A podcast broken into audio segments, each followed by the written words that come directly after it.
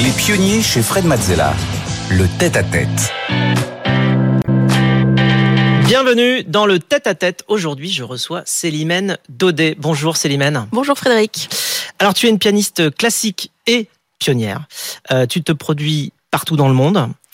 Tu euh, défriches et tu réhabilites des œuvres de musique classique que personne n'a jamais jouées auparavant, euh, notamment celles qui proviennent d'Haïti. Tu as créé un festival de musique euh, en Haïti, justement. Tu es à la croisée de deux cultures, puisque euh, tu as une mère haïtienne et ton père est français, descendant d'ailleurs du fameux Alphonse Daudet, euh, le fameux auteur de La chèvre de Monsieur Seguin. Alors, tu connais le principe de l'émission, on est là pour explorer tes émotions, tes ressentis, tes apprentissages, euh, avec euh, d'abord les grandes parties de les grandes étapes de ton parcours, et puis ensuite, euh, on plongera dans ton univers, dans tes passions, pour mieux comprendre comment tu fonctionnes, comment tu réfléchis. On va en savoir un petit peu plus. On veut savoir comment tu prends tes décisions dans ta vie. Le tout agrémenté d'informations et euh, d'illustrations visuelles et sonores par Rebecca qui viendra sur le plateau. Alors c'est parti pour ton parcours. Tu es né à Aix-en-Provence, euh, d'une mère haïtienne et d'un père français, je le disais. À l'âge de 11 ans, tu commences le piano dans la classe de Michel Bourdoncle. Raconte-nous ton premier contact avec la musique. Alors mon tout premier contact avec la musique, c'était avant mes premières leçons de piano. C'était dans la voiture avec mes parents quand on partait en vacances. On écoutait toujours une cassette à l'époque. Ça va donner un, une indication sur mon âge, une cassette audio euh, de Mozart. Et donc, je, moi, j'entendais ces, ces, musiques euh, sur la route des vacances et la musique symbolisait pour moi le départ en vacances, en famille. Donc, c'était vraiment des moments joyeux. Et puis, j'ai demandé à faire du piano euh, petit à petit euh, parce que ça me plaisait. J'avais simplement envie de. Vous n'aviez pas de piano à la on maison On n'avait pas de piano à la maison et personne n'est musicien dans ma famille, donc j'étais un peu la seule.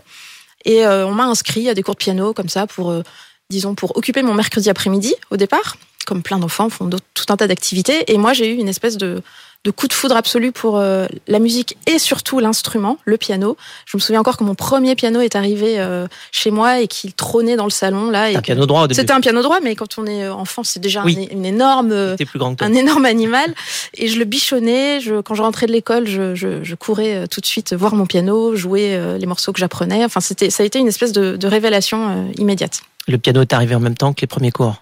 Voilà, le piano est arrivé en même temps que les premiers cours, et donc euh, c'est tout un univers que je découvrais, tout d'un coup, celui de la musique, de la musique classique, et j'ai tout de suite senti que c'était une sorte d'espace qui s'ouvrait à moi, et puis euh, c'était comme mon, mon univers en fait, puisque personne n'était musicien à la maison. Finalement, j'avais mon univers la à musique, moi. c'était à toi. Voilà, c'était mon, mon royaume. Alors, tu, si on va un petit peu plus loin, tu obtiens ton bac, tu es admise en prépa à Louis le Grand, donc c'est quand même pas rien, euh, pour y faire une hypocagne. Et là, tu et là, décides je m'en vais, de je démissionne. de ne pas le faire. Oui, alors c'est oui c'est vrai. Alors j'étais passionnée par euh, la philosophie, l'histoire. Enfin, je m'intéressais à plein d'autres choses en fait que la musique. Donc j'ai quand même un peu hésité à faire cette prépa. Et puis j'ai eu une espèce de, de, sentiment très très fort que ma voix c'était la musique. Euh, et donc je savais que la musique impliquait énormément de travail, bien entendu, et de se dévouer complètement, de se dédier complètement à son instrument. Donc j'ai j'ai renoncé à cette prépa avant même la rentrée. En fait, j'ai réfléchi pendant tout l'été et je me suis dit ma vie ce sera la musique. Et c'était assez en fait assez euh, difficile comme décision parce que j'avais pas d'exemple chez moi de gens qui avaient suivi ce parcours. Et je savais quand même que c'était une voie beaucoup plus aléatoire et peut-être beaucoup plus risquée que de suivre euh, voilà une voie générale euh, assez brillante qui plus est. Donc je me suis jetée à l'eau en quelque sorte et j'ai jamais regretté. Alors tu t'es jetée à l'eau et c'est le début de ta carrière que Rebecca va nous présenter. Vous êtes diplômé d'un premier prix de piano et du certificat d'aptitude, puis au Conservatoire national supérieur de musique et de danse de Paris en musique de chambre dans la classe du violoniste Jean Moulière. Vous serez ensuite artiste en résidence Centre des Arts Banff au Canada.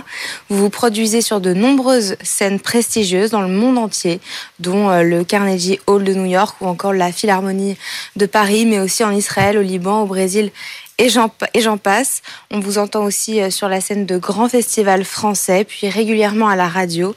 Vous avez enregistré de nombreux disques, bien sûr, puis en 2017, vous initiez le Haïti Piano Project, qui a permis de faire venir un piano de concert en Haïti et d'y créer le premier festival annuel de musique classique. Vous êtes lauréate de plusieurs concours internationaux, dont le prix international Pro Musicis, et vous recevez même la médaille du Sénat en 2019.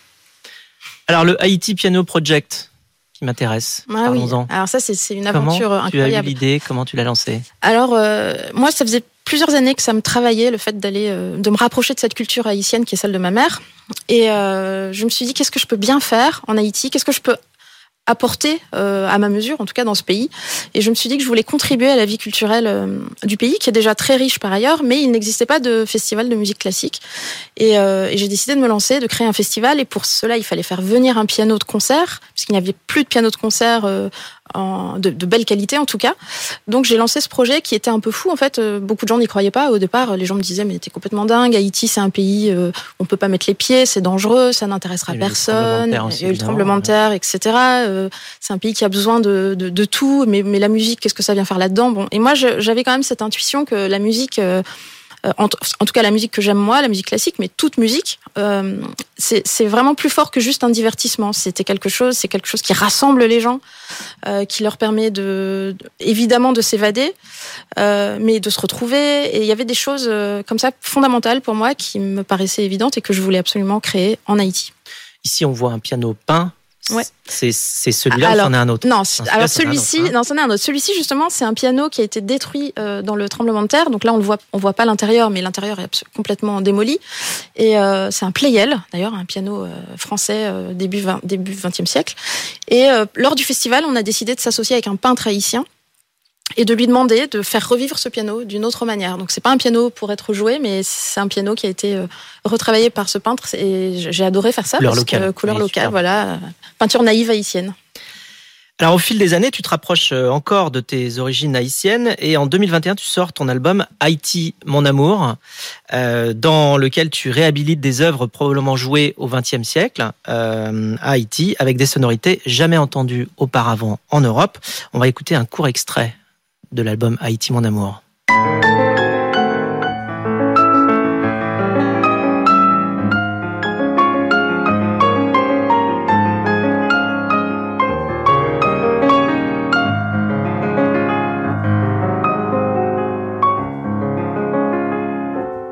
C'est quoi pour toi la touche euh, haïtienne dans la musique classique? Alors, la touche haïtienne, c'est l'utilisation de rythmes qu'on ne trouve que dans cette région, des rythmes afro-caribéens, afro-cubains, et puis aussi euh, l'introduction dans les œuvres de chants issus du vaudou, par exemple, ou de euh, musique populaire haïtienne. Donc, c'est une musique qui est tout à fait singulière parce qu'elle met en valeur à la fois le patrimoine euh, culturel haïtien, mixé avec la tradition de musique classique occidentale. Et ce qui m'a intéressé dans ces musiques, c'est de montrer ce que peuvent donner les rencontres, en fait. C'est ça, le, le, le, à mon avis, la clé de la création, c'est les rencontres. Donc là, c'est la rencontre entre un univers caribéen et un univers euh, européen. Et ça crée une musique tout à fait singulière, d'abord très euh, poétique, très expressive, mais aussi qui porte un récit, qui raconte l'histoire de tout un pays et de tout un peuple. Alors maintenant qu'on connaît mieux euh, ton parcours, eh bien on va explorer tes passions et tes engagements au travers de la musique. Séquence passion. Ton monde à toi, c'est la musique. Euh, tu t'es produite dans les salles de spectacle les plus prestigieuses euh, du monde, comme le Carnegie Hall à New York. Euh, tu partages également ta passion avec tout le monde, notamment les plus petits. Et je laisse Rebecca nous en dire plus. Avec euh, France Musique et France Télé, vous avez composé la Phonothèque, une série pédagogique pour donner goût aux enfants à la musique classique. Vous y mettez en musique les animaux et cherchez des œuvres qui parlent des animaux. Elle comprend euh, plusieurs degrés de lecture en fonction euh, de l'âge auquel on écoute cette phonothèque, mais c'est à destination des enfants et des adultes également. On écoute un petit extrait. Un coup il est ici, l'autre là, il virevolte dans tous les sens sans logique évidente. Il peut nous rendre fous. Eh bien, le bourdon du compositeur russe Nikolai Rimsky-Korsakov, c'est pareil.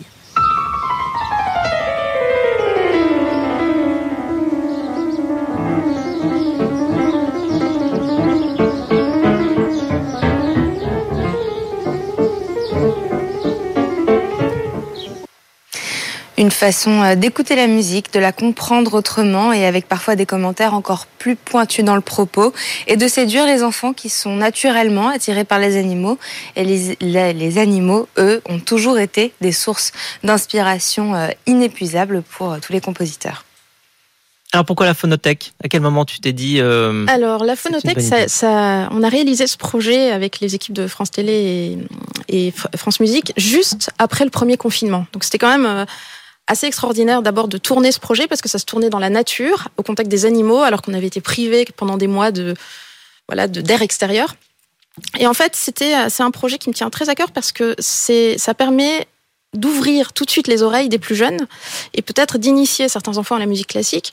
Euh, et comme le disait justement Rebecca, c'est l'idée, c'est de mettre en scène des animaux donc, si vous regardez euh, ce programme euh, qu'on peut trouver sur Internet, sur YouTube facilement, vous verrez que tous les animaux sont mis en scène, que je m'adresse directement aux animaux et que je raconte une histoire autour de ces animaux, puisque la musique est vraiment se sert de ces animaux. Les compositeurs ont toujours utilisé ces animaux dans leurs œuvres. Il y a le, vol, du bourdon, donc de Rimsky-Korsakov, mais aussi la poule de Rameau, enfin tout un tas de grands compositeurs qui sont représentés. Et euh, je trouve que c'est un projet qui permet en fait d'aller chercher des jeunes spectateurs qui seront peut-être les spectateurs de demain. Et j'ai d'ailleurs eu l'occasion il n'y a pas très longtemps, euh, lors d'un concert, de retrouver une petite fille qui, que je ne connaissais pas, mais qui avait suivi tous les épisodes de la phonothèque et qui maintenant, à l'âge de 7-8 ans, vient au concert, un vrai concert. Euh, ça lui a donné le, goût de la musique. Elle s'est dit que tu passais euh, près de chez elle et qu'il fallait absolument qu'elle vienne te voir. Exactement. Et je trouve ça, là, c'est Paris gagné à ce moment-là. C'est marrant parce que c'est une démarche d'ouverture un petit peu. Ça me rappelle, tu sais, la, toute la collection qui avait été lancée par Sony. j'aime pas le classique, mais ça, j'aime bien. Mm. dont le but est vraiment de montrer qu'en fait, le classique, on aime bien. Euh, et, que justement euh, ça, ouvre et donc là tu vas chercher les, les plus jeunes donc c'est euh, encore plus impactant. Alors tu joues beaucoup sur les concepts de, filiation et de juxtaposition, par exemple en mettant en regard les travaux justement de Chopin et de Lamotte, le compositeur haïtien, dont on va écouter également un extrait.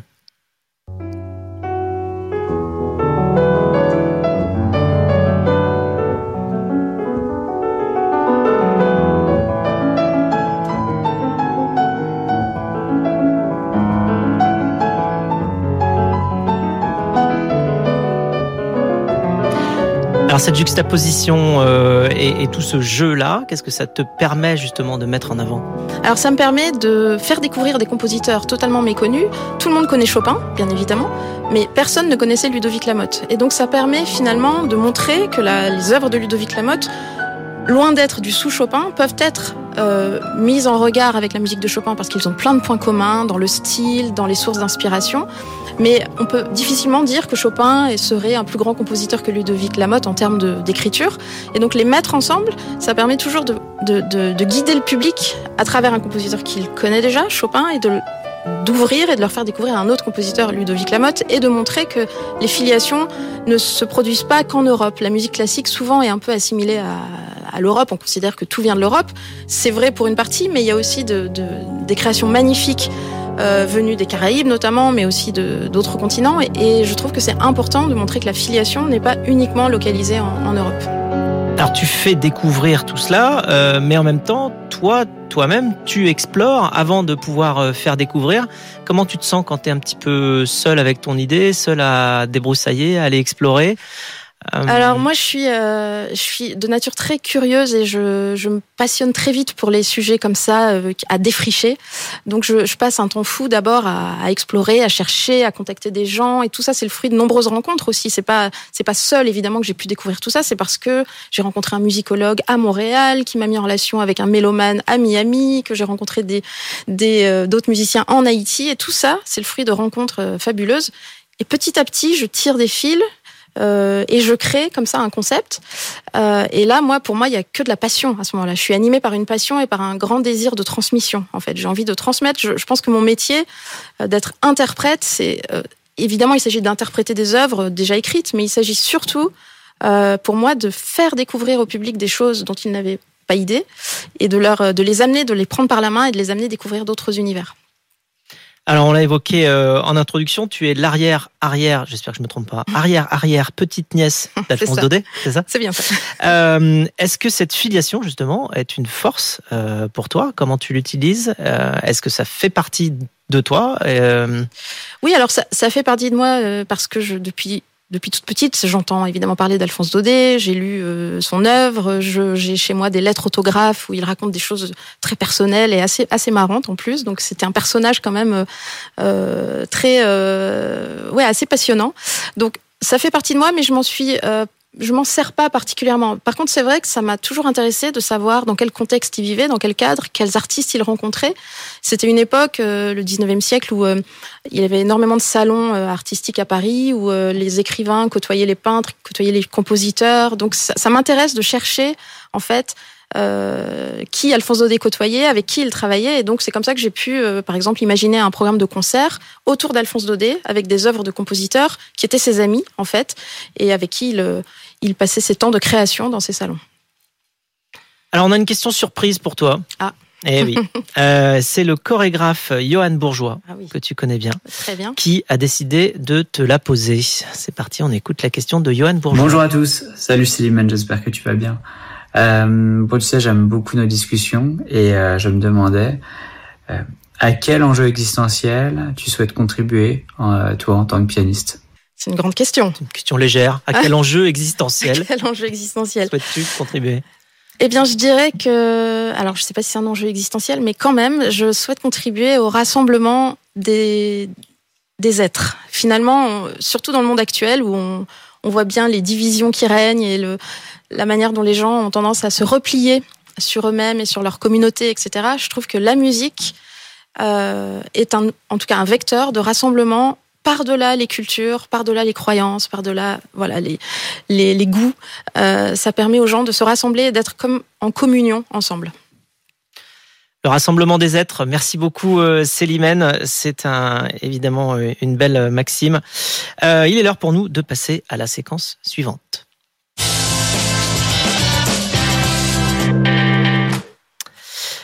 Alors, séquence euh, actu. Eh bien, on va parler, Célimène, de ton dernier projet en cours. Euh, Rebecca, C'est un projet sur le répertoire haïtien avec le photographe de presse Corentin Follen, un concert en images qui montre Haïti, le, le pays de votre maman.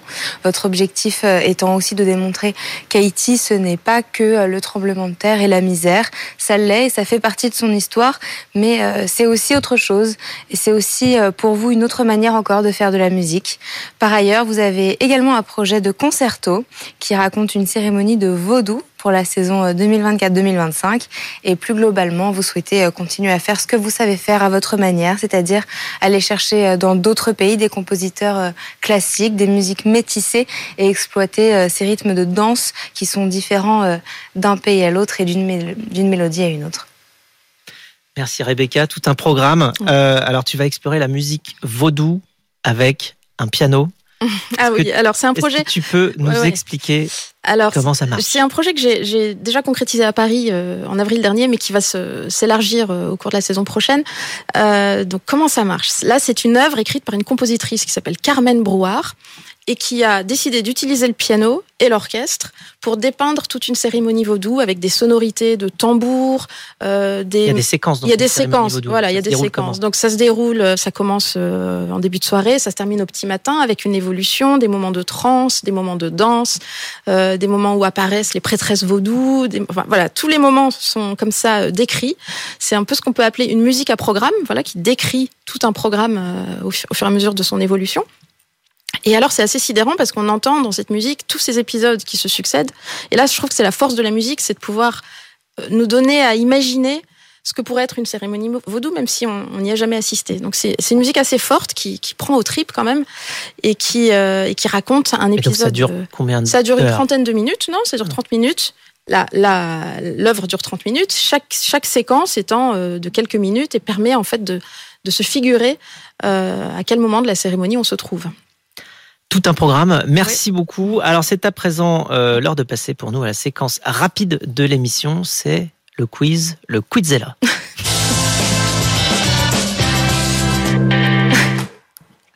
Séquence Quizella maintenant. Alors les règles sont très simples. Je pose des questions et tu y réponds le plus rapidement possible. Ça va vite. Il y a un chrono? Non, il n'y a pas de chrono, mais c'est tout comme. D'accord. Alors, on est parti. Top. Ton compositeur favori? Bach. Le morceau ou la chanson que tu as honte d'adorer. Ah, j'ai pas honte. J'aime beaucoup de choses et j'ai honte de rien. Alors là, je je peux pas, je peux pas répondre. J'ai honte de rien. J'assume tout ce que j'écoute.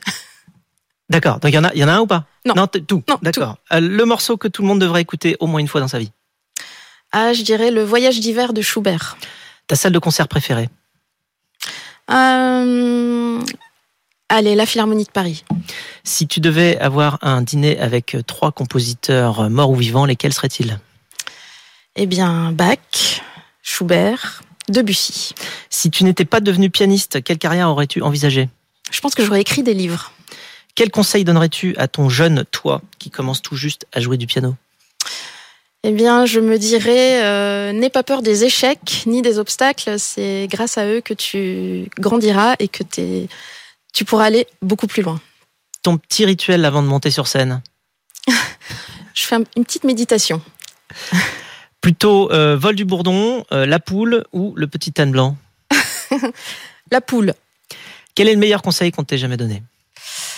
Euh, Probablement de, de ne pas chercher un résultat, mais de plutôt aimer le chemin.